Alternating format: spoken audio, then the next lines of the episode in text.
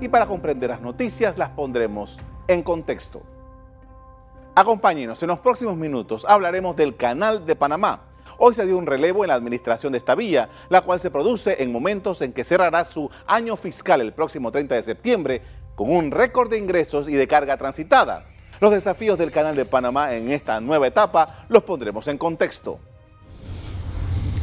Esta mañana se produjo la toma de posesión de Ricardo Vázquez como nuevo administrador de la Autoridad del Canal de Panamá, cargo en el que estará hasta el año 2026.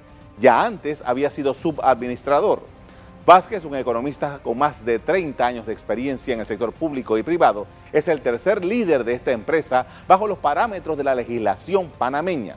El funcionario ha dicho que eh, un tema vital en su agenda es resolver el problema de la insuficiencia de agua que enfrentarán la vía y el país.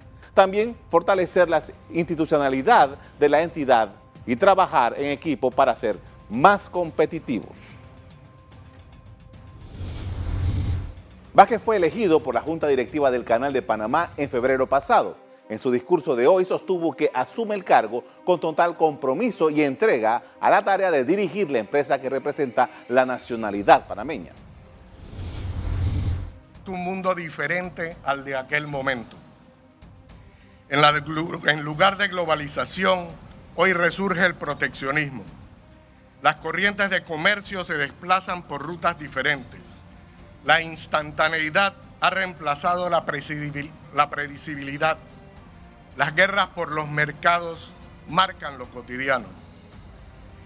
Esta nueva realidad global en la cual el canal está inmerso existe una, exige una redefinición de nuestro negocio y por ello la necesidad de adaptarnos. Pero esto no debe ser motivo de temor.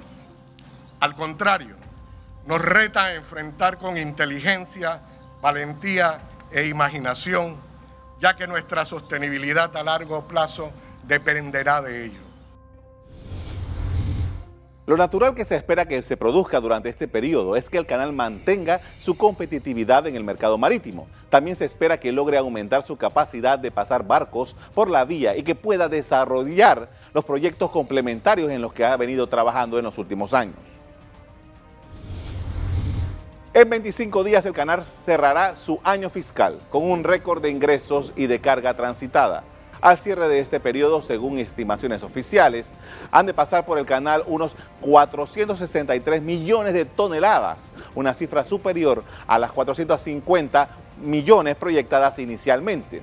Esa cifra superaría el récord anterior de carga establecido en 2018, cuando pasaron 442 millones de toneladas por la vía. La autoridad del Canal de Panamá proyecta para este año fiscal ingresos por peajes de 2.525 millones de dólares, lo cual representa un monto récord.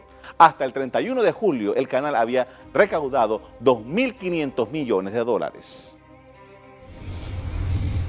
Como hemos repasado, los números del Canal de Panamá son positivos. Esto se ha dado a pesar de la guerra comercial entre Estados Unidos y China, que tienen su impacto en la vía interoceánica.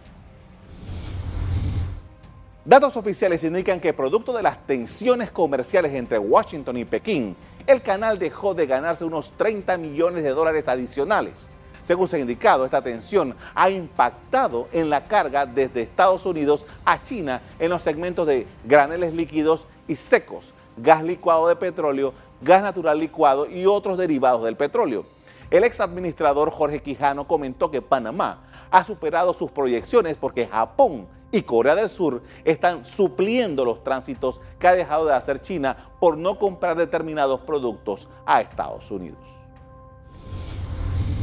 La guerra comercial entre los dos gigantes comerciales inició en julio de 2018 con un aumento de aranceles. Hace pocos días se dio una nueva escalada en este conflicto.